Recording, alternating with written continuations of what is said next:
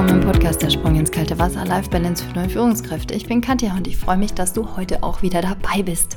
Heute habe ich was ganz Besonderes für dich dabei und zwar war ich eingeladen im Podcast Führung auf den Punkt gebracht von Bernd Gerob und ich kann gleich verraten, Bernd ist ein riesengroßes Vorbild für mich und zwar besonders, wenn es um das Podcasten geht, aber auch wenn es um die Themen Führung geht und Leadership er ist absoluter Experte für kleine und mittelständische Unternehmen und in der Podcast-Folge haben wir das Thema Führung in der Verwaltung und im öffentlichen Dienst ein bisschen auseinandergenommen und hinter die Kulissen geschaut. Ich wünsche dir jetzt viel Spaß mit dieser Folge und ähm, ja, der Bernd und ich, wir freuen uns natürlich, wenn du diese Folge als sehr wertvoll einschätzt und sie gerne, gerne einfach teilst. Mehr über Bernd findest du unter www.mehr-führen.de.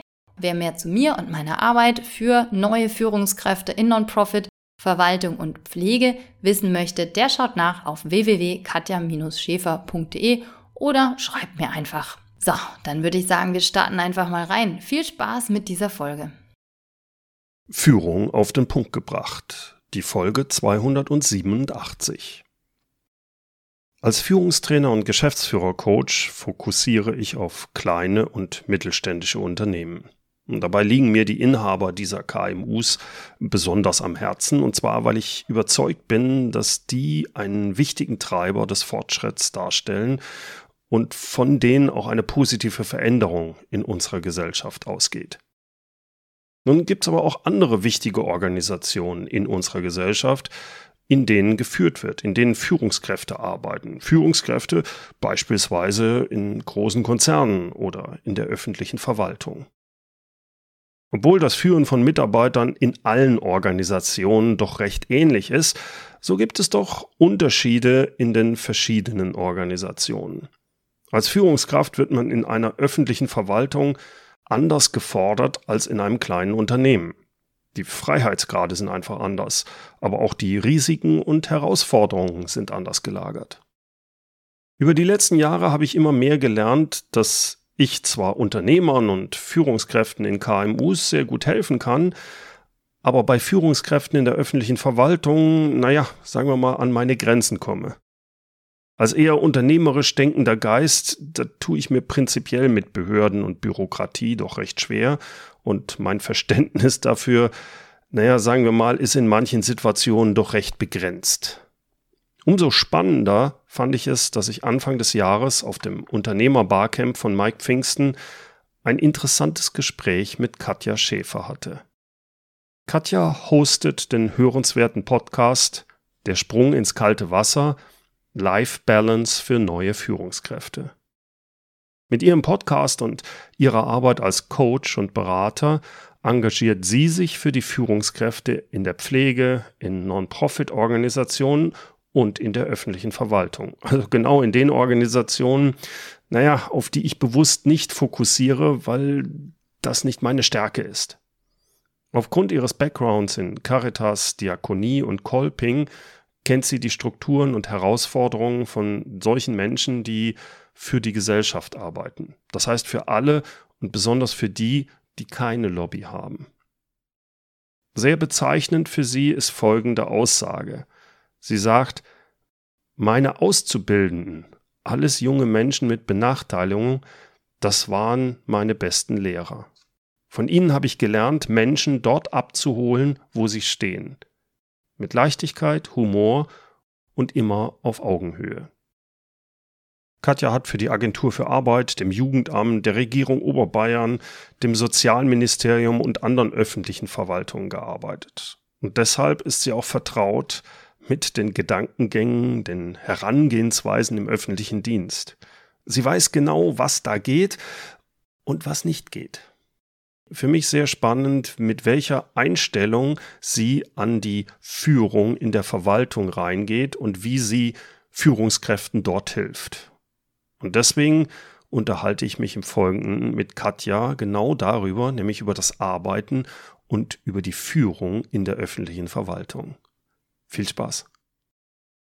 Katja, ich habe in meinem Leben bisher häufiger mit Verwaltung zu tun gehabt, wie fast jeder. und habe da ganz unterschiedliche Erfahrungen gemacht. Ich will das mal an einem Beispiel klar machen und zwar meine Schulzeit. Äh, man hat es mit Beamten zu tun, die Lehrer sind, Lehrer, Lehrerinnen. Und ich habe hab das so erlebt, ein Drittel war unheimlich engagiert, tolle Lehrer, egal welches Alter, faszinierend. Und dann gab es welche, das war mein Eindruck, waren die mal gut, aber die haben die es verloren. Das war ein anderes Drittel. Und das dritte Drittel, das waren Leute, wo ich mich innerlich immer gefragt habe, wie kann es sein, dass so jemand überhaupt Lehrer wird? Jetzt meine Frage an dich so zum Einstieg. Wie erlebst du denn Mitarbeiter in Verwaltungen? Ja, wie erlebe ich Mitarbeiter in Verwaltungen? Also entweder ich werde dann geholt, wenn es schon brennt. Das heißt, es ist ein, ein Schmerz da, den ich dann ja auch mit äh, diversen Trainings oder was auch immer ich da mache, Coachings. Ganz kurz, der Schmerz, ist der der Schmerz der Mitarbeiter oder ist es der Schmerz der Chefs, die sagen, ich habe hier ganz furchtbare Mitarbeiter? Was ist es? Mm, es geht meistens um Kommunikation, ähm, es geht um große Veränderungsprozesse. Mhm. Also spezifisch jetzt Führung auf Distanz in der Verwaltung ist ein Riesenthema. Ne? Ja. Wenn auf einmal alle aus dem Homeoffice irgendwie dann da sind, aber das Equipment nicht haben und ähm, ganz viel, was mit Datenschutz tatsächlich auch zu tun hat. Also so eine Verwaltung hat einfach andere Auflagen jetzt als jetzt ein Startup. Ähm, mhm. Da ist es vielleicht sogar verboten, WhatsApp zu nutzen zum Beispiel, ja, als Kommunikationsmittel. Also die sind ja. einfach sehr viel eingeschränkter.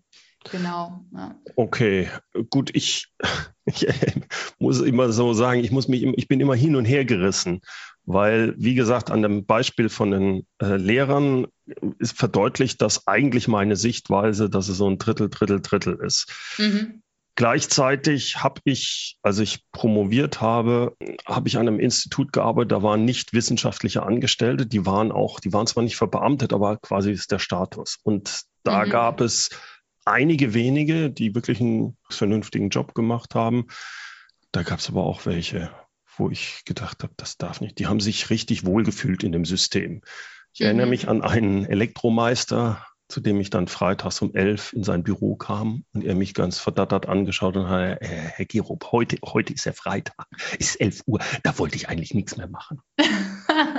okay. Das ist so bei mir hängen geblieben, wo ich so schlechtes Bauchgefühl bekomme, wenn ich an Verwaltungs denke. Und zwar deswegen, weil die eine Sicherheit haben, denen passiert nichts. Das ist zumindest mein Eindruck. Und mhm. ich habe von Thilo Baum in seinem Podcast etwas gehört, was ich dir gerne vorlesen würde. Und ich wüsste mhm. da gern, wie du zu stehst. Und das können wir so als Input nehmen, glaube ich, wie viele Leute auf das sehen und warum das System anders ist als ein normales Unternehmen. Er schreibt, Behörden und Unternehmen arbeiten so unterschiedlich, wie es nicht unterschiedlicher sein kann. Unternehmen denken zielorientiert und prüfen andauernd, ob die dafür etablierten Prozesse tatsächlich zum Ziel führen. Mhm. Behörden arbeiten komplett entgegengesetzt. Sie legen Prämissen zugrunde, Regeln, definierte Abläufe und was dann geschieht, ist der Verwaltung egal. Setzt also ein Unternehmen am Ergebnis an, also am Ende eines Prozesses, interessieren sich Behörden für den Beginn eines Prozesses. Die öffentliche Verwaltung legt eine Regel zugrunde, die in aller Regel vom Gesetzgeber kommt und überlässt die Realität dann ihrem Schicksal. Entsprechend führt Verwaltungshandeln immer wieder in Sackgassen, aber es hat keine Folgen, weil niemand prüft, ob das Ergebnis tatsächlich dem Ziel entspricht.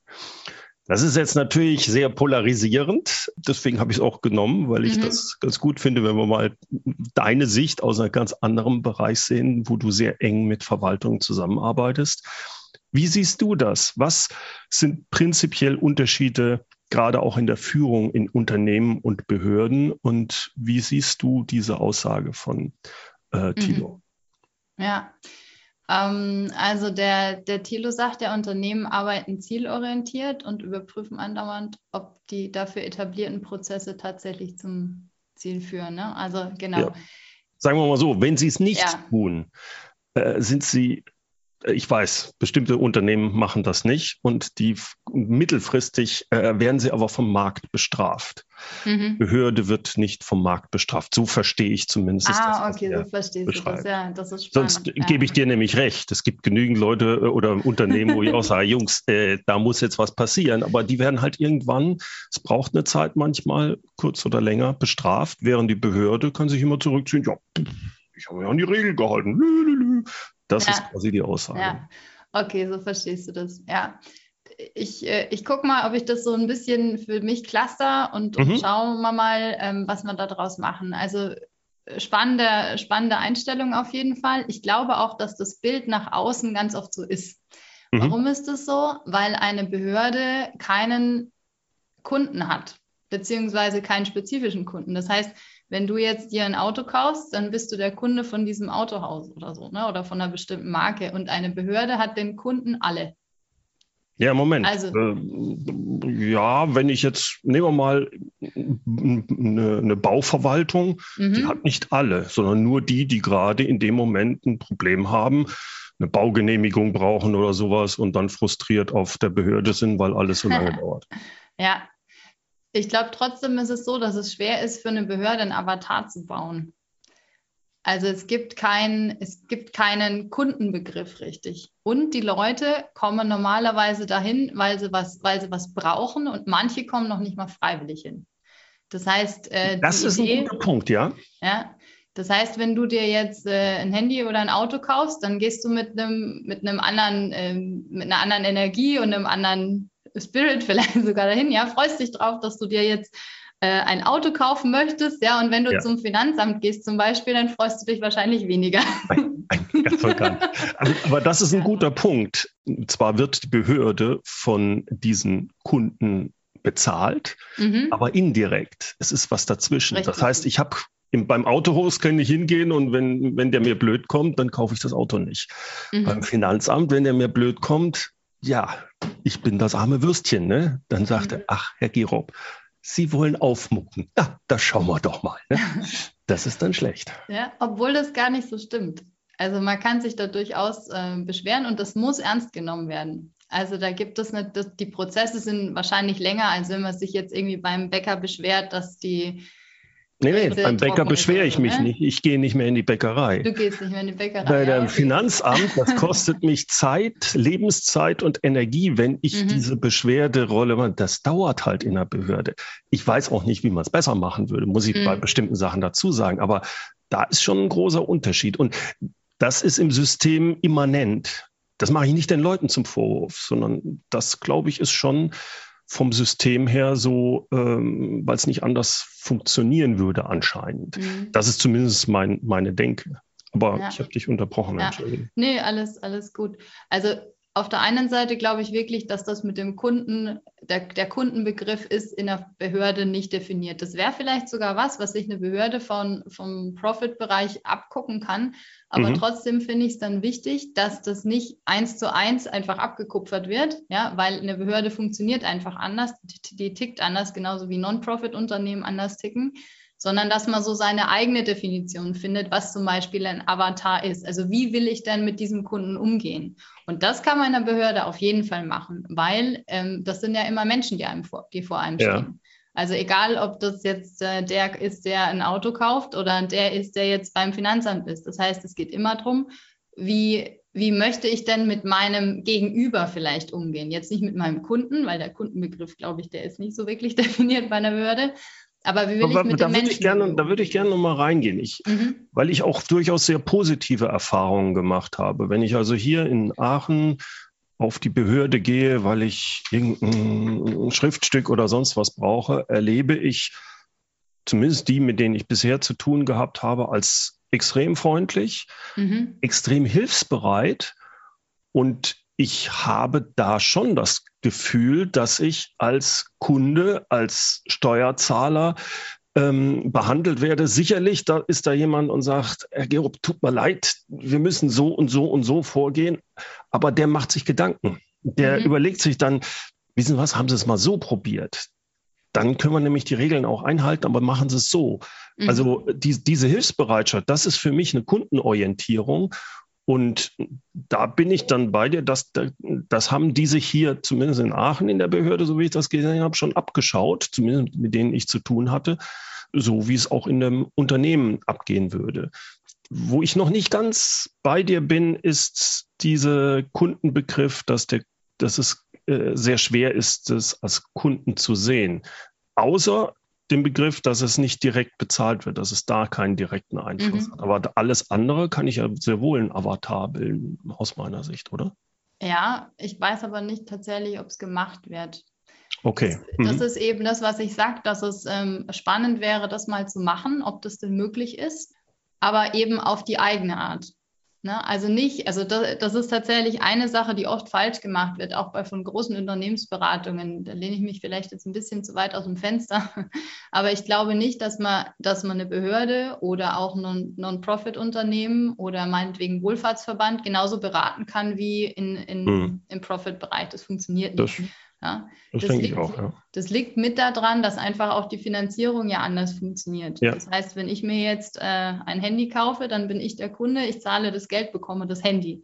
Ja. In, dem, in, äh, in unserem System ist es so, dass der Steuerzahler ja erstmal seine Steuern an den Staat zahlt. Der, dann gibt es Haushalte und diese Haushalte, die werden verteilt auf die Verwaltungen und die Verwaltung setzt um, was der Staat an Gesetzen vorgibt im Prinzip. Mhm. Das heißt, sie haben ganz, ganz klare Einschränkungen, was sie dürfen und was sie nicht dürfen. Mhm. Deswegen, das ist ja auch ein bisschen in diesem Zitat mit drin. Aber die müssen sich natürlich an die Gesetze halten, weil sonst kriegen sie nämlich richtig eins auf den Deckel. Also auch der Bürger darf sich auf jeden Fall beschweren, wenn er schlecht behandelt wird oder wenn irgendwas nicht, äh, nicht passt. Und auf der anderen Seite ist es ja so, also wenn wir jetzt als Kunde beim, fin beim Finanzamt zum Beispiel davon ausgehen, dass der, der uns gegenüber sitzt, ein Kreuzchen falsch macht und wir dann nämlich dadurch weniger Geld bekommen oder mehr Steuern zahlen müssten zum Beispiel, dann hätten wir definitiv was dagegen. Das ja. heißt, das Mindset von den Leuten, ja, ne? Das Mindset von den Leuten, die da arbeiten, ist sehr auf sicher. Also ich glaube, der Wert Sicherheit spielt Sicherheit, eine riesengroße ja. Rolle. Ne? Ja und ähm, Leute, die in der Verwaltung arbeiten. Also ich habe beim, beim DISC-Modell, falls unsere Hörer, Hörerinnen das kennen, da gibt es äh, vier, vier Charaktere und zwei davon findet man in Verwaltungen relativ häufig. Ich nenne die die Franzi-Fakten, das sind so die da Zahlen, Daten, Fakten-Feen. Die Leute, die sehr ähm, genau arbeiten, sehr perfektionistisch vielleicht sogar arbeiten und ja alles sehr kritisch sehen und den mhm. Heiner Harmonie. Und der Heiner Harmonie, das ist so der Papa oder die Mama vom Team, der die Brezen holt. Also in München sind es Brezen, in Aachen weiß nicht, was man zu der Teesitzung holt, ja.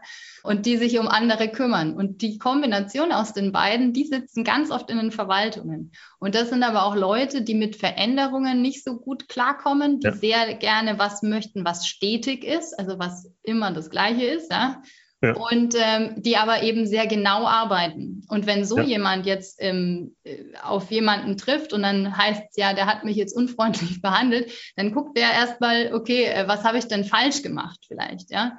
Das heißt, dieses Falschmachen ist man, also man kann da richtig Ärger, Ärger, bekommen, nicht nur von, vom Kunden beziehungsweise von, von dir, wenn du mehr Steuern zahlen musst, ja, oder gibt ja auch andere. Ne? Jugendamt zum Beispiel ein super Beispiel. Also wenn ein Kind nicht mehr bei Eltern sein darf, weil ein Mensch in einer Behörde ein Kreuzchen falsch gemacht hat, das, das hat richtig Auswirkungen. Das heißt, eine ja. Verwaltung hat eine riesengroße Verantwortung auch. Und das ja. wird oft vergessen. Ja? ja. Ich glaube, mit deswegen ist so dieses Mindset da, ich darf keine Fehler machen. Und ich hangel mich eben an meinen Listen entlang, weil dann kann ich keine Fehler machen. Und ja. vielleicht ist da dann einfach, um das äh, zurückzubringen auf diesen, wie freundlich wird man in einer Verwaltung behandelt, vielleicht hat das ein bisschen was damit zu tun, dass das Mindset von den Leuten, die da arbeiten, sehr darauf gepolt ist, ich darf keine Fehler machen. Das sind Leute, die sehr genau arbeiten müssen, weil sonst kriegen sie richtig eins auf den Deckel. Und, ähm, ja, aber nehmen wir mal an, da macht jemand jetzt im Finanzamt, das setzt das falsche Kreuz. Was ja. passiert denn dann mit ihm? Der kriegt ein Dudu. Herr Müller, wie konnte das denn passieren? Also so geht's nicht. Ich kann ihn ja nicht rausschmeißen. Er ist ja verbeamtet. Ähm, also das, äh, wenn das an die große Glocke gehangen wird, dann dauert das zwar eine Weile, aber der kriegt definitiv Ärger. Ja, welche ja. Art von Ärger kriegt er? Da passiert nicht viel. Also mit dem einfachen arbeite. Je weiter hoch ich komme, desto politischer wird das. Ja, da, der Bürgermeister, ja, ich werde nicht mehr gewählt. Das ist eine andere Geschichte. Aber mhm. der Mitarbeiter auf der unteren Ebene, und das, das, jetzt kommen wir auch mehr zu dem Thema Führung, glaube ich. Wie kriege ich das denn hin, wenn ich, ich habe dir vorhin dieses Beispiel genannt von dem Elektromeister, hey, wie sehr, Gero, heute ist ja Freitag, da ist 11 Uhr, da passiert nichts mehr hier. Mhm. Wie kriege ich so jemanden äh, ich habe ja keine Möglichkeiten, ich kann ihn nicht rausschmeißen. Übrigens das gleiche Problem auch in einem großen Konzern. Wenn der mhm. 20 Jahre dabei ist, das kostet mich viel, viel zu viel. Mhm. So wird es in großen Konzernen häufig so gemacht, komm, lass, der hat noch drei Jahre bis zur Rente. Hauptsache, er macht keinen Ärger, tun hier irgendwo in den Keller und Ruhe. Äh, das darf man jetzt nicht machen. Klar, es sind jetzt die Gewerkschaften, mhm. aber du weißt schon, was ich meine. Ja, ne? ja. Also du, du, du, du versuchst, komm, es ist die Mühe nicht wert. Schau, dass er keine Unordnung anrichtet. Aber mir tut das körperlich natürlich weh, mhm. wenn mhm. Meine Steuergelder für sowas dann verbumbarschiert werden. Ja. Da wüsste ich gerne, wie, wie siehst du das? Was ist da die Aufgabe von Führung, mhm. wie man solche Leute ja wieder ins Engagement bekommt, wenn ja. das geht? Also ich glaube sehr wohl, dass es geht. Weil, mhm. also nicht nur, weil ich es erlebe in meinem Job, sondern ähm, weil ich, glaube ich, auch einfach ein sehr positives Menschenbild von habe. Das ich heißt, hätte dich gerne mit ja. dem zusammengebracht. Ja, sehr gerne. Das, das nennt sich dann bei mir Challenge Accepted. Okay. ähm, also, wenn jemand nicht mehr motiviert ist, seine Arbeit zu tun oder so mit dir umgeht als, als sein Gegenüber jetzt, sage ich erstmal, dann mhm. hat es einen Grund. Ne? Mhm. Das hat einen Grund. Auf der einen Seite liegt der Grund vielleicht bei dem Menschen selber, weil er halt sagt, äh, meine Regel ist, um 11 Uhr mache ich langsam Feierabend am Freitag. Das habe ich die letzten 25 Jahre gemacht. Das ist so ja. dieser Heiner Harmonietyp, der keine Veränderung haben will, ja? ja? Aber es liegt natürlich auch mit an der Führung und es liegt damit. Äh, also ganz kurz, wenn, wenn er das 25 Jahre gemacht hat, würde ich sagen, ist vor 25 Jahren schon was in der Führung gelaufen, weil er das hätte mhm. eigentlich so nie in diese Richtung äh, 25 Jahre lang machen dürfen. Dass man sagt, ach, 15 Uhr, jetzt ist 11, da mache ich nichts mehr.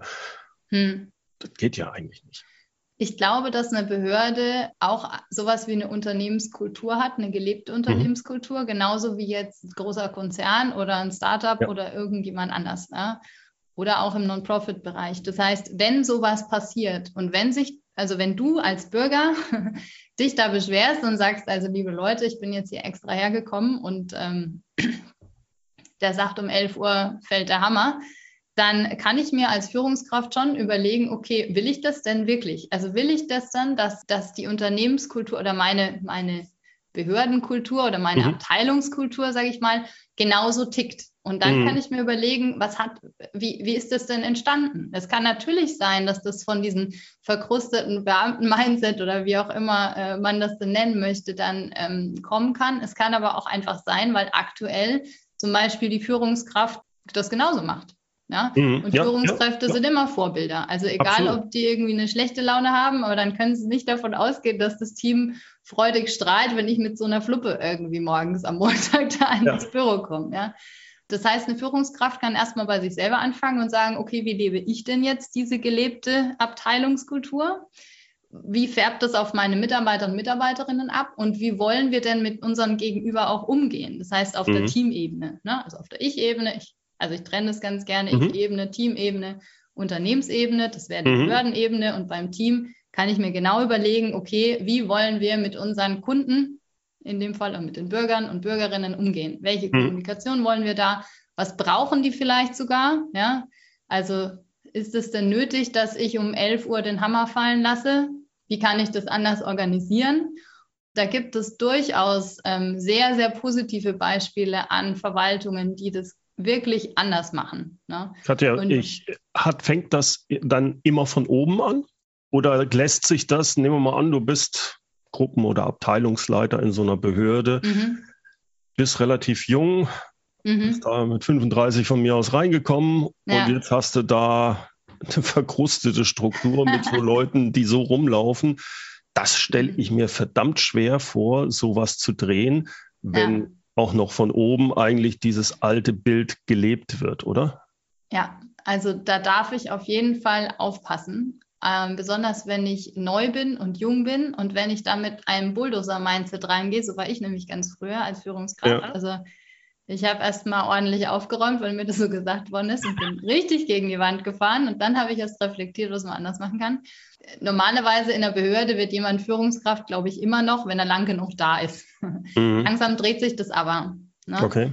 Und äh, da darf ich dann überlegen, wie ich lerne zu, zuerst mal das Team kennen. Das heißt, ich überlege mir, welche Ressourcen haben denn zum Beispiel auch meine, ja, die Leute, die eben schon 20 oder 30 Jahre auf dem ja. einen oder selben Platz sitzen. Und wie kann ich diese Ressourcen wertschätzend nutzen, damit ich erstmal verstehe, wie dieses ganze Ding überhaupt tickt. Mhm. Weil jeder von denen hat irgendwo Stärken. Mhm. Nicht nur Stärken, sondern emotionale Stärken. Also emotionale Stärken, das ist das, wofür ich mich begeister. Ne? Ich habe das gestern auch in einem Podcast gesagt, das sind praktisch die Stärken, die, ähm, die dein Energiefass füllen und nicht leeren. Wenn jetzt die einzige Motivation von einem Mitarbeiter, der seit 20 Jahren auf diesem Platz ist, ist der Feierabend um 11 Uhr, ja, heftig, dann ja. darf ich mich mit diesem Mitarbeiter unterhalten und mal überlegen mit dem genau, äh, warum er denn jetzt überhaupt noch auf diesem Platz sitzt. Mhm. Irgendwann hat er sich dafür mal entschieden. Es kann natürlich auch sein, dass äh, dadurch, dass äh, Menschen, die in Verwaltungen arbeiten, ganz oft den Wert Sicherheit ganz oben haben. Oder sowas wie, ähm, weil wir vorher die Lehre hatten. Ne? Also ich glaube, den Job, den wir am besten kennen, wenn wir aus der Schule rausgehen, ist halt Lehrer. Ne? Dann wird man hm. halt Lehrer, weil man nichts anderes weiß zum Beispiel. Ne? Das ist, also es gibt viele Lehrer, die sehr motiviert sind, aber es gibt bestimmt auch Leute, die halt gesagt haben, ne, werde ich halt Lehrer, ist ein sicherer Bereich, fange ich halt erstmal mit an. Vielleicht sind es dann auch eben die, die später dann nicht mehr motiviert sind. Ich weiß es nicht. Aber da eben zu gucken bei meinem Mitarbeiter, also bei dem einzelnen Menschen, was motiviert den, was hat er für Stärken, was hat er für Ziele, irgendwann mal gehabt mhm. vielleicht, ja, oder auch aktuell und auf welcher Wertebasis möchte, möchten wir gemeinsam arbeiten. Also ich als 40 oder 35-Jährige mit mhm. dem, der eben, ich weiß nicht, vielleicht noch sieben Jahre bis zu seiner Rente hat. Und äh, da glaube ich ganz, ganz fest, dass da die, dass da besonders in Behörden es unfassbar wichtig ist, dass die Leute voneinander lernen und zwar auf einer wertschätzenden Basis. Warum ist es so? Wenn mhm. jemand 30 Jahre da sitzt, dann hat er ein Wissen, das ist unfassbar. Wenn der weg ist, ist das Wissen weg. Das heißt, ich habe auch die Verantwortung als Führungskraft in der Behörde, dieses Wissen vorher nicht nur abzugreifen, also nicht irgendwie eine Tabelle hinzulegen und sagen, so füll mal aus, sondern mich auch für den Menschen zu interessieren. Der hat bestimmt ein unglaublich großes Netzwerk zum Beispiel irgendwie aufgebaut. Der kennt wahrscheinlich, äh, ich weiß nicht, wie viele Telefonnummern auswendig, weil er die irgendwie 30 Jahre genutzt hat. Ja? Wenn eine Führungskraft neu in, in so eine Behörde kommt und eben nicht so viel Erfahrung hat und jünger ist, erst angucken, wie tickt mein Team, mitlaufen und nicht gleich wie ich damals hier volles Wo ich bin raus. es vorne, los, kommt mit. genau, genau. Ich bin hier jetzt Chefin und äh, so, ne? Sondern erstmal angucken, wie ticken die Leute, die als Menschen kennenlernen. Mhm. Großer Harmonieanteil haben die meistens. Deswegen der Mensch steht immer im Mittelpunkt. Und dann zu gucken, wie man gemeinsam diesen Prozess gestalten möchte. Und dann kriegt man sie. Was ist ja. dein Eindruck äh, mit den Behörden, in denen du momentan arbeitest? Ist es so, dass da sich in den letzten Jahren eine Veränderung ergeben hat, hauptsächlich von oben, wo man dann versucht, kommt, wir müssen das anders gestalten als das bisherige und es da deswegen auch zu einer Veränderung kommt? Oder siehst du durchaus auch Behörden, wo die total verkrustet sind und dann kommt einer, sagen wir, im mittleren Bereich rein und hat eine Möglichkeit, auch wirklich was zu verändern? Also wie ist da deine Einschätzung? Hm. Also ich glaube, die Behörden, die sich definitiv nicht verändern wollen, die rufen mich nicht an. Das, das ja, ja, ja, okay. Ja, hast recht. ähm, ich weiß es aber über äh, einen Bekannten zum Beispiel, dass es auf jeden Fall auch Behörden gibt oder über zwei Bekannte. Ich habe mal ein bisschen nachgefragt, tatsächlich vor unserem Interview auch, was es da so gibt. Behörden, die sich nicht ändern wollen und das liegt immer an der Führungsspitze. Ja, das denke ich. Und ähm, wenn dann zum Beispiel in einer kleinen Gemeinde der Bürgermeister oder auch die Bürgermeisterin noch richtig schön den Hut auf hat und die tickt ebenso, mhm. ja, dann ist es richtig schwierig für die Abteilungen da irgendwie was zu drehen, weil ja. wenn, also da ist es eine Bürgermeisterin, wenn die sagt, okay, ich sitze hier jetzt und das läuft jetzt so, weil das lief die letzten 20 Jahre so, dann können die anderen sich irgendwie auf den Kopf stellen und mit den Füßen wackeln. Da passiert nichts. Ja. Und eine Bürgermeisterin anzukreiden in einer relativ kleinen Gemeinde hat schon nochmal ein anderes Geschmäckle, sagt man. Ne? Ja, ja. ja, es ist prinzipiell, also was meine persönliche Erfahrung, aber auch Erfahrung in den Gesprächen mit anderen, auch jetzt in großen Konzernen hat man das ja auch ähnlich. Wenn es von oben nicht gewünscht ist, hast du keine Chance. Ja. Äh, ja. Es ist, du kannst vielleicht Nuancen anders machen, aber du musst dich auf mhm. diese bestehende, auf das bestehende Unternehmen einlassen. Und wenn ja. bestimmte Sachen halt so sind, dann sind sie so. Da kannst du nur ganz, ganz schmal in deinem kleinen Bereich verändern. Zu groß kannst du es mhm. aber nicht machen. Dann ja. ist es besser zu sagen, dann suche ich mir lieber was anderes irgendwo. Ja. Wahrscheinlich. Ja, oder ähm, man überlegt halt, in welchem Rahmen kann ich denn Veränderungen gestalten? Und ich bin mir sicher, dass es auch in einer Abteilung die Möglichkeit gibt, Veränderungen zu gestalten, auch wenn das von oben ähm, also im Großen, sage ich mal, nicht mhm. gewünscht ist. Mhm. Und zwar, also eine Sache, die man immer verändern kann, das erlebe ich gerade bei meinen Pflegeleitungen und also ich glaube, da brauche ich keinem mhm. zu sagen, dass die jetzt gerade einfach richtig, richtig Arbeit haben, ist das Wir-Gefühl im Team. Also ja. das Wir-Gefühl im Team, die, der Zusammenhalt, die gemeinsamen Ziele, wie wollen wir miteinander kommunizieren, müssen wir uns das Leben wirklich schwer machen. was ist eigentlich Flurfunk? Ähm, wie gehen wir mit Konflikten um? Also all diese Sachen, die kann auch eine Führungskraft in einer Abteilung gestalten mit dem Team und da braucht sie auch nicht die obere Ebene dafür. Da habe ich definitiv einen Einfluss drauf und das kann ich machen. Und das Interessante ist, wenn das nach oben hindurch schwappt, dann kann es sogar sein, dass die sagen, oh, das ist ja interessant. Also bei der einen Pflege im, im Krankenhaus in der einen Station, ähm, da bewerben sich zum Beispiel jetzt Mitarbeiter auf die Station anstatt weg. Mhm. Und das fällt dann irgendwann auf. Ja, ja das kann aber auch ganz äh, negativ auffallen. die nehmen die, die Leute weg. Ne? Das geht ja auch gar nicht. Also es ist ein zweischneidiges Schwert. Wie das meinst ist, du das jetzt? Wenn sich dann auf einmal aus anderen Abteilungen sagen, ich will hier weg, ich will in die Abteilung, dann wird das von anderen Abteilungen nicht unbedingt gerne gesehen. Und die oberen Chefs finden das mhm. nicht gut, dass es da eine äh, Veränderung gibt, dass es da Unruhe gibt. Ne? Also ich sage nicht, dass das immer der Fall ist, aber mhm. es hat mhm. immer zwei Seiten, das meinte ich. Ja. Ich versuche das mal so zusammenzufassen. Du hast eine unheimlich optimistische Stimmung, diese Sachen auch wirklich verändern zu wollen. Und ich glaube, dadurch ist die Zusammenarbeit mit dir und Verwaltung extrem erfolgreich, weil du ihnen von Anfang an erstmal, egal wie es aussieht, extrem Positives unterstellst.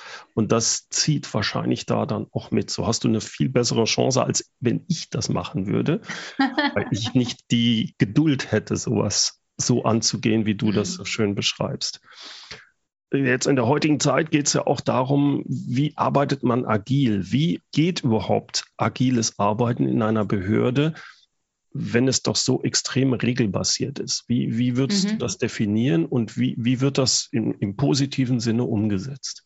Mhm. Meinst du jetzt in der Verwaltung? In der Verwaltung, Oder? ja, genau. Ja, mhm. okay. Wenn man über agiles Arbeiten spricht, spricht man meiner Meinung nach über eine Haltung, und nicht mhm. über Tools oder so. Mhm. Ja. Und ähm, also sowas wie Scrum ist ja auch ein Framework und nicht irgendwie, wir machen jetzt Scrum und dann arbeiten wir automatisch agil oder so. Ja. Ich darf mir zuallererst, wenn ich ähm, agil arbeiten möchte, mir mit meiner Haltung, mich mit meiner Haltung auseinandersetzen. Das heißt, mhm. was ist denn für mich überhaupt agiles Arbeiten? Also wo braucht man agiles Arbeiten? Agiles Arbeiten braucht man in komplexen Systemen. Mhm. Und wenn jemand äh, sich mal so eine Verwaltung anschaut, also ich glaube, es gibt wenig Unternehmen, die so komplex sind wie eine Verwaltung. Ne? Weil, also allein für, wegen der Finanzierung, ne? die, das ist, na gut. Also ja, warte mal, warte mal, das, da würde ja, ich gerne noch mal ein bisschen näher reingehen. Ja. Eigentlich ist eine Behörde sehr kompliziert, sie ist aber nicht komplex. Findest du? Wenn ich ich ich, ich äh, will mal bewusst Aha. das Teufelchen spielen. Und zwar deswegen, das überlege ich gerade, weil es halt so viele Regeln gibt. Äh, wenn es viele Regeln gibt, ist es ach, kompliziert, weil ich nicht genau mhm. weiß. Aber es ist nicht komplex. Ja. Komplex ist, wenn ich nicht den Ausgang weiß. Wenn ich irgendwas da drehe und auf einmal, oh Gott, da geht es tierisch hoch und ich, das ist ein Black, eine Blackbox und ich weiß nichts. Wenn mhm. ich es richtig durchschaue, kann ich, so ist zumindest meine Vorstellung, deswegen will ich das als Frage stellen, durch das große Regelwerk ist es sehr kompliziert. Und deswegen würde ich sagen, Agilität passt da gar nicht dann in dieser Art dazu. Mhm. Kompliziert ist es bestimmt auch, aber ich behaupte auch, dass es komplex ist. Okay.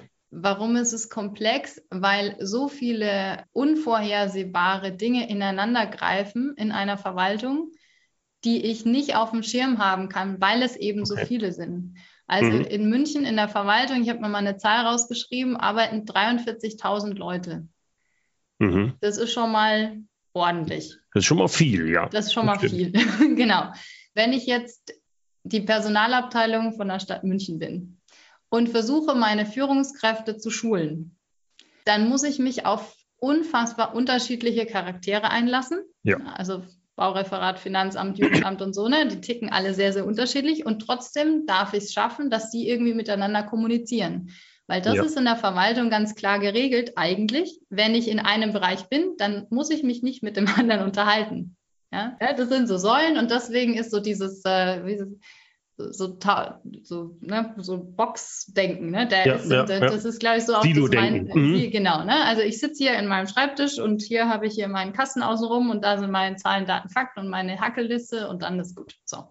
Jetzt das Problem ist aber, wenn es um Themen wie Führung geht oder ja. Kommunikation untereinander oder eine gelebte Unternehmenskultur, eine gelebte ein, ein Führungsleitbild zum Beispiel, das ist eine andere Stadtverwaltung, die ich betreue, die hat ein Führungsleitbild dann darf ich diese Menschen zusammenbringen. Und wenn die sehr unterschiedlich ticken, wenn die unterschiedliche Ziele haben, wenn die ein mhm. unterschiedliches Mindset haben, ähm, eine andere Sichtweise auf, was ist normal, ja, also so jemand, sag mal, jemand, der in der städtischen Kita arbeitet und jemand aus dem Finanzamt, die sind leicht unterschiedlich. sind mhm. vielleicht unterschiedlich, ja.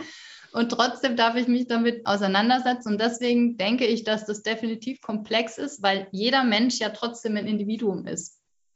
Ja, also ganz groß ja. und dann auf einmal geht es wirklich um den einzelnen Menschen. Und wenn man das zusammenbringt, dann kann agiles Arbeiten da sehr, sehr helfen, auch da eine gemeinsame Basis zu finden, damit die Dinge eben nicht kompliziert werden, sondern einfach. Also dass man es runterbricht und das einfach nicht, wird. Nicht zu komplex werden. Nicht zu komplex. Ähm, du hast vorhin gesagt, es ist eine Haltung. Was mhm. verstehst du genau unter dieser agilen Haltung und wie schlägst du vor, es in einer Verwaltung umzusetzen? Ah. Oder mach es an einem Beispiel klar äh, in mhm. einer Verwaltung, wo du sagst, schau, das ist agiles Verhalten in der, Be mhm. vielleicht kommen wir so der Sache am besten ja. nach. Ja.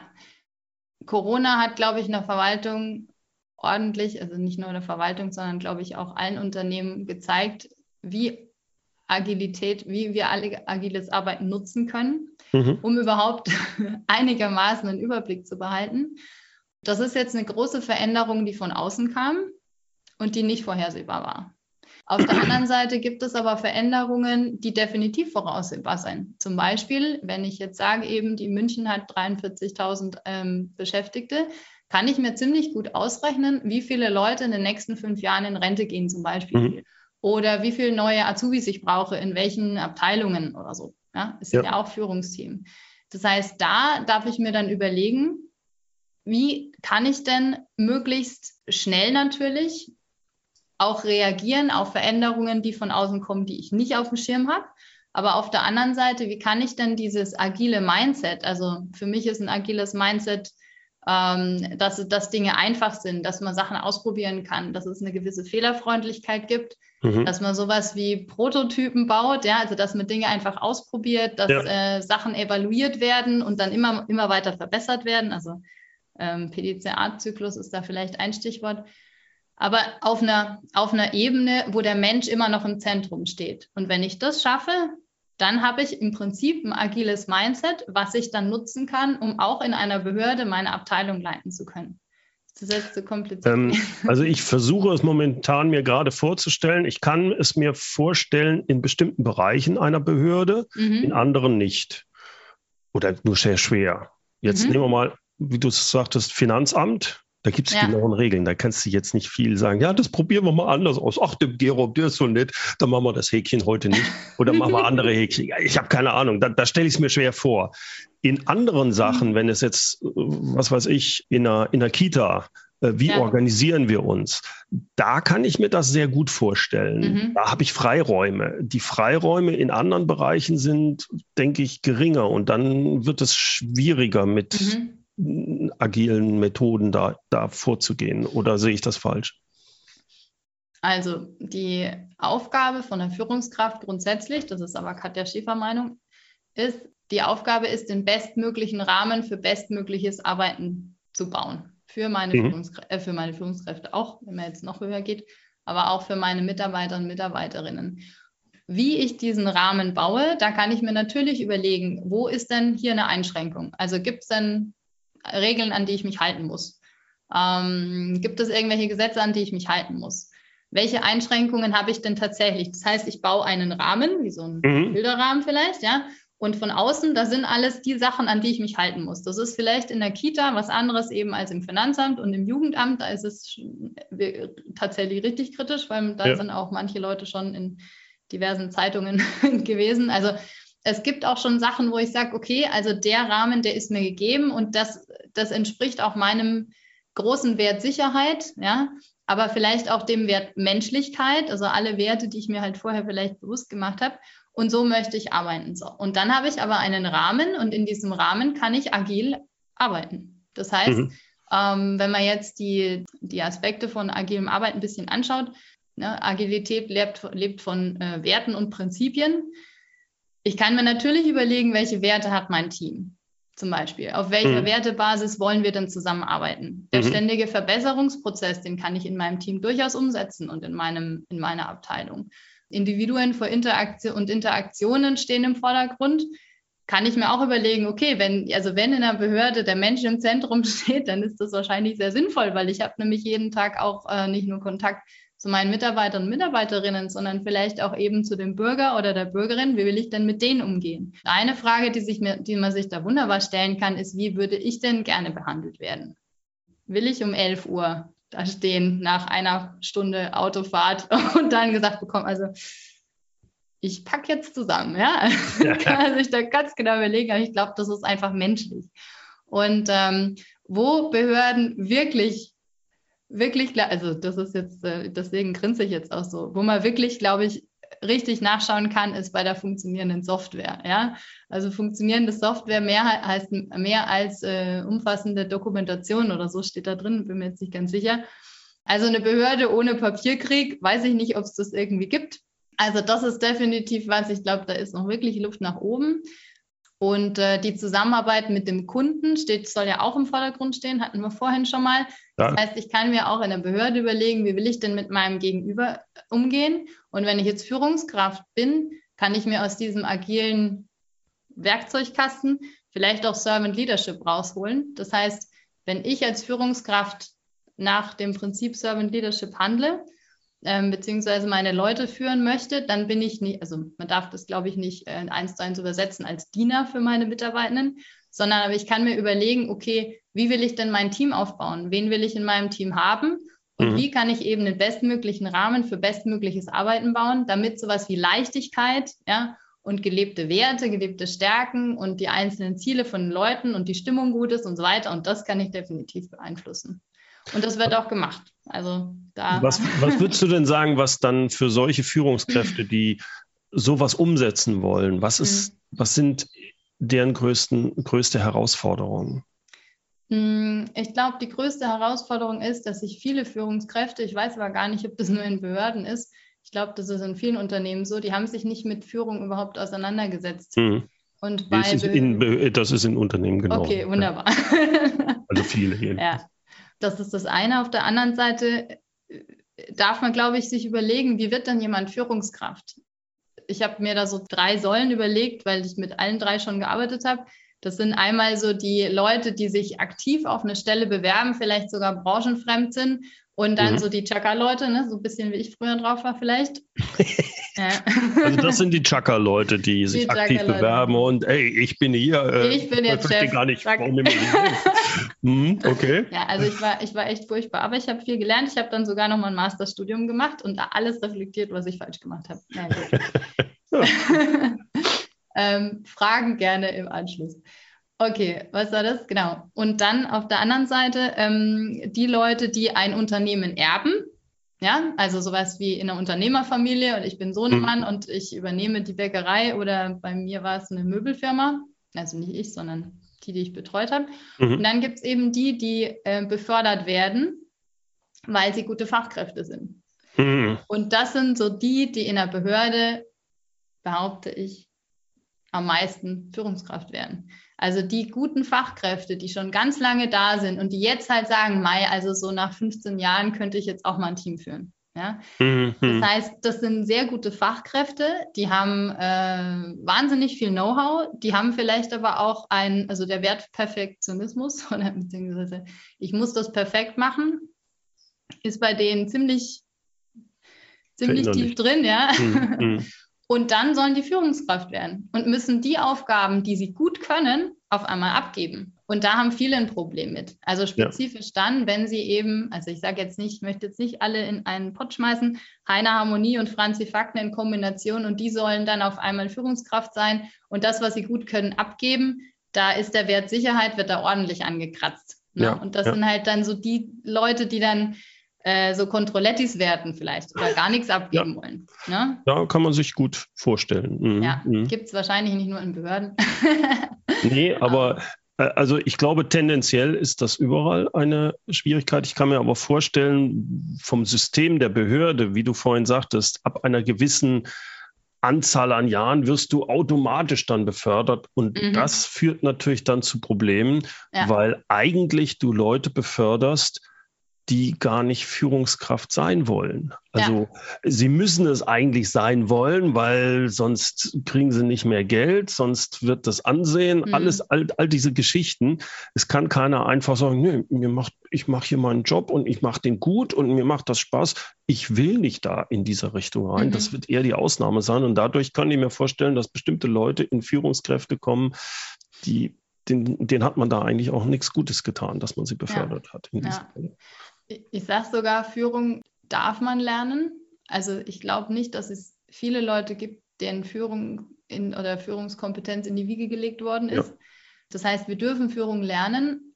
Jeder kann Führung lernen, vielleicht sogar. Ja, da gibt es aber ordentlich Kritiker, wenn ich das sage. Mm, aber ein Grund, wo ich sage, dass es definitiv wichtig ist, wenn man Führungskraft wird, muss es eine eigene freiwillige Entscheidung sein und auch mit einer eigenen Motivation, um eben dieses Team zu führen, weil die Aufgaben werden sich und die Rolle und die Führungspersönlichkeit, die man sich aufbaut und so, das ist natürlich auch erstmal Arbeit. Aber wenn es jemand schafft, Führungskraft zu werden von einem Team, dann kann man da richtig, richtig viel rocken und das macht richtig Spaß. Also ich, ich glaube, du kannst es zusammenfassen in dem Punkt, äh, wenn du Führungskraft musst du werden wollen. Ja. Und zwar wirklich innerlich wollen. Und wollen mhm. heißt, ich muss mich weiterentwickeln. Ja. Es geht nicht ums Arbeiten, meiner Ansicht nach. Der, der Begriff assoziiert was Falsches. Ja, dann arbeite ich halt mehr. Nee, darum geht es nicht. Es geht darum, dass du, so wie du es schön gesagt hast vorhin, du musst dich mit deinen eigenen Werten beschäftigen. Und manchmal ist das gar nicht lustig wenn man da mal sich mhm. genau anschaut, wie man selbst gestrickt ist, wenn man das rauskriegt, da ist man manchmal, hat man ein anderes Bild und das, das ist gar nicht so. Und mhm. sich damit zu konfrontieren, ist Teil des Werdegangs, um immer besser zu werden als Führungskraft. Und wenn man den Weg nicht beschreiten will, dann ist es nicht gut, wenn man Führungskraft ja. werden will. Dann sollte man lieber in seinem Bereich bleiben. Das bringt dann nichts. Ne? Ja. Abschließend, Katja, du arbeitest sehr viel mit Verwaltung zusammen. Das ist deine Spezialisierung, so habe ich es verstanden.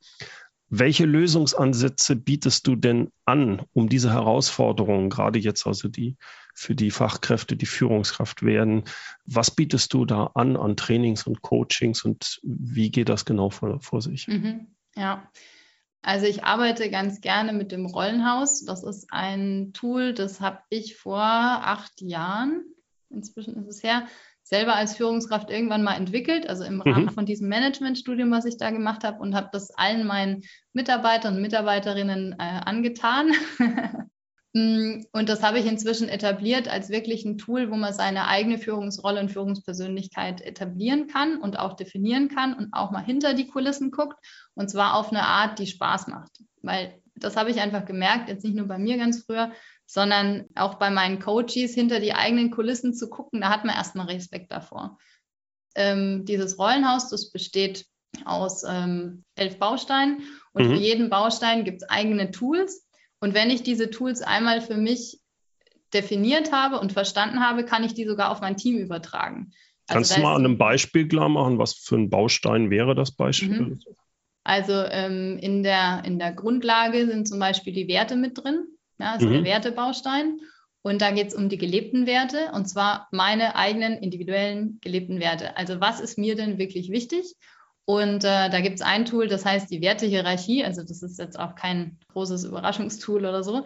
Und ich habe da zusammengesucht, ich weiß nicht, ich glaube 125 Werte. Und da kann man halt dann einfach nach dem Prinzip, ich gucke mir einfach mal raus, was sind denn so meine wichtigsten zehn Mhm. Dann packe ich die in der Hierarchie, dann definiere ich die für mich, ja, weil also der Wert Freundschaft ist für meinen besten Kumpel und mich definitiv ein wichtiger Wert, aber mhm. wir definieren Freundschaft anders. Und ja. das ist der Trick eigentlich. Und deswegen funktionieren Leitbilder nämlich meistens auch nicht, also nicht meistens, sondern manchmal, weil eben diese, diese Dinge, die da drin stehen, nicht gelebt werden. Da kann ich mich mhm. nicht mit, damit identifizieren. Wenn ich aber meinen Wertebaustein für mich mal einzeln definiert habe und auch weiß, was der heißt, kann ich den mit den Bausteinen von meinem Team, den Wertebausteinen von meinem Team zum Beispiel oder meinem Unternehmen sogar abgleichen und gucken, wie passe ich denn da rein.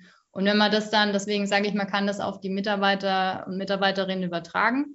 Wenn ich dieses Tool einmal verstanden habe, was jetzt nicht schwer ist, dann kann ich den anderen das auch geben und sagen, okay, und jetzt gucken wir mal, welche Teamwerte wollen wir denn leben? Mhm. Und dann ist mhm. man halt direkt bei sowas wie wertschätzende Kommunikation, ähm, also, wenn ich dich also richtig verstehe, geht es darum, diesen häufig Flutschbegriffen Wertschätzung, ja. Sozialismus, was weiß ich. Ja. Dass man sagt, ja, das ist schön, wenn das irgendwo steht. Jetzt mal Butter bei die Fische, was bedeutet Richtig. das denn wirklich ja. für dich? Dass man sich damit genauer beschäftigt und nicht so wischiwaschi die Sachen lässt. Das genau. finde ich, äh, ja, kann ich gut nachvollziehen. Also mhm. Also ich sage auch immer, dass die Leute was zum Abbeißen kriegen. Also ich bin ein absoluter Pragmatiker.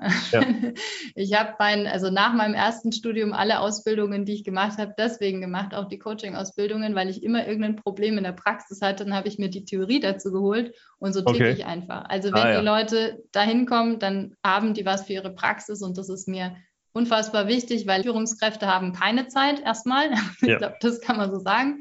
Und äh, mir ist es wichtig, dass die Leute in relativ kurzer Zeit sich mit sich selbst beschäftigen auf eine sehr leichte Art. Ne? Also mhm. Leicht gemacht ist auch so mein Slogan oben drüber, mm, damit es Spaß macht, weil wenn was Spaß macht, macht man es auch besser. Das heißt, es ja. ist nicht nur, weil ich jetzt Menschen gerne mag, sondern wenn mir was Spaß macht, dann mache ich den Job auch besser. Und wenn ich das einmal begriffen habe, dann kann ich meine Führungsrolle und meine Führungspersönlichkeit auch so aufbauen, dass sie zu mir passt. Und äh, weil du fragst, in welchen Bereichen ich das mache, ich mache das natürlich auch in Einzelcoachings. Also ähm, wenn jetzt äh, ja, Führungskräfte aus Verwaltungen, aber auch aus einem Profit und Pflege zu mir kommen, mache ich das in Einzelcoachings.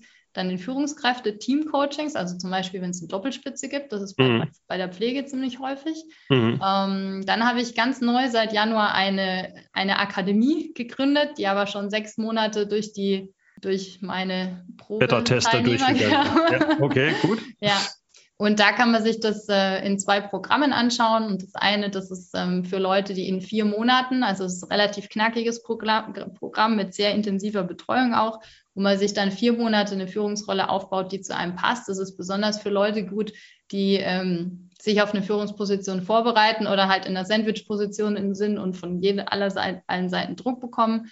Ähm, man kann das auch als Jahresprogramm machen natürlich. Es ist dann so das All-Inklusiv-Paket. Was ich aber auch mache, sind Trainings, das heißt äh, online wie offline. Und da gibt es, das ist mir aber immer wichtig, ich mache die Konzepte immer individuell. Also es gibt kein Konzept aus einer Schublade, weil eben die nicht nur die Behörden, sondern ähm, die Menschen ganz unterschiedlich ticken und unterschiedliche Bedarfe haben. Und deswegen baue ich die Konzepte immer ganz individuell mit dem Kunden. Es gibt zwei Feedback-Schleifen und dann geht es erst on the road. Das heißt, mein Job ist eigentlich getan, wenn ich das Training anfange, weil vorher halt das Konzept dann steht. Ja, und ich glaube, ein Podcast gibt es noch, wenn jemand. Das wollte ich gerade erwähnen. Äh, bei welcher Folge bist du? Du hast schon über 100 Folgen auch über raus. Also du bist da ja. schon, genau, bis 150. Folge. Also wenn man ja. Näheres über dich äh, noch ein bisschen näher rankommen möchte und wissen will, wie tickt die Katja, dann ist das, glaube ich, eine optimale Möglichkeit, ja. sich da auf dich einzustellen und dir mal ein bisschen noch näher zuzuhören. Genau. Katja, ich möchte mich herzlichst bei dir bedanken. Es Vielen hat mir Dank viel Spaß gemacht, ja. mich mit jemandem zu unterhalten, der in einem Bereich ist, wo ich mich, glaube ich, äh, nicht so wohlfühlen würde. Danke. Danke dir auch. Soweit mein Gespräch mit Katja Schäfer. Wenn Sie mehr über Katja erfahren wollen, dann hören Sie unbedingt in Ihren hörenswerten Podcast rein. Der Sprung ins kalte Wasser, Life Balance für neue Führungskräfte. Weitere Infos zu ihr und ihren Coachings, Trainings und Beratungsleistungen finden Sie unter katja-schäfer.de. Schäfer mit AI. Alle Links und Infos finden Sie wie immer in den Show Notes und die gibt's unter www.mehr-führen.de Schrägstrich Podcast 287. Ja, und zum Abschluss, da habe ich ja immer so ein Zitat für Sie. Auf der Suche nach einem passenden Zitat zum Thema Verwaltung, da habe ich lange gesucht und leider nur negative Aphorismen gefunden. Ich denke aber, das folgende Zitat, das scheint mir doch in vielen Fällen recht treffend zu sein und adäquat zu sein. Es kommt von Erich Rüss. Die Verwaltung sollte eine Brücke zwischen Politik und Bürger sein. Sie scheitert aber an den Auflagen.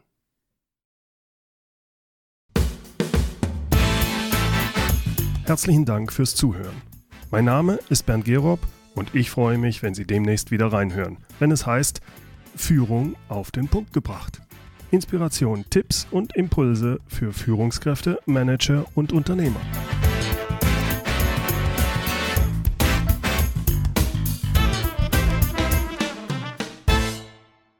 So, herzlichen Dank, dass du bis zum Schluss dabei warst. Und jetzt freuen wir uns natürlich sehr, sehr, sehr, wenn du für dich aus dieser Folge was rausgezogen hast. Teile diese Folge gerne, höre gern rein in Bernds Podcast Führung auf den Punkt gebracht und natürlich auch freue ich mich besonders, wenn du diesen Kanal abonnierst und ihn teilst mit allen Menschen, von denen du denkst, dass sie eben auch einen Mehrwert davon haben.